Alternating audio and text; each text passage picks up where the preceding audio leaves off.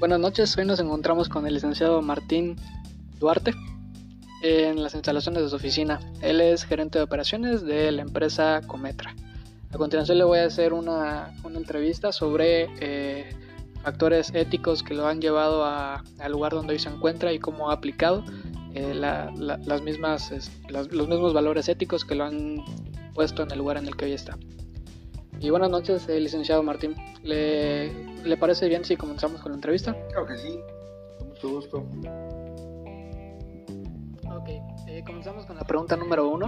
¿Qué valores éticos sobrellevan su puesto de trabajo y cómo cree que estos ayudan a que sus colaboradores sean personas de provecho?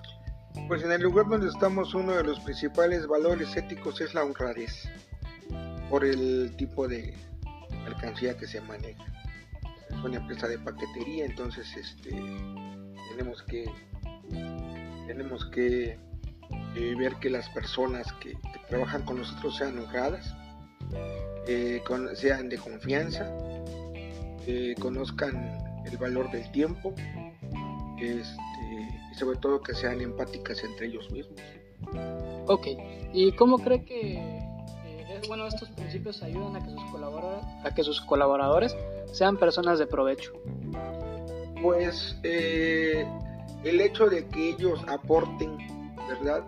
Eh, y sobre todo cumplan con esos valores, creo que es un factor importante para que la empresa y ellos mismos como trabajadores sobresalgan en este rubro em, empresarial. Ok. Eh, pasamos con la siguiente pregunta. Eh, ¿Qué determina que un centro de trabajo sea ético? O sea, ¿lo determina el, liderazgo de, las personas que están al mando de, los colaboradores, los mismos colaboradores o las creencias de los dueños? No, para que un eh, comercio sea ético, para que un negocio sea ético, eso este, tiene mucho que ver con, con las personas que trabajan en él. Porque no, no, si los, si los dueños no son éticos, ¿verdad? Entonces, este, se va a ver reflejado en el personal.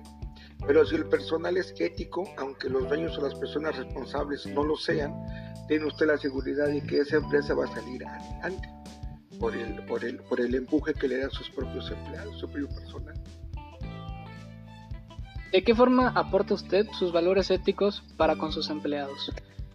Predicando con el ejemplo, poniéndolos en práctica frente a ellos y cuando veo que algo no me parece, pues entonces hablo, hablo directamente en privado, no frente a todos y les hago ver lo que está eh, mal. Y así mismo cuando una acción es buena, igual entonces ahí sí en público los felicito, ¿verdad? Porque igual hay que, hay que valorar este, pues las buenas acciones del personal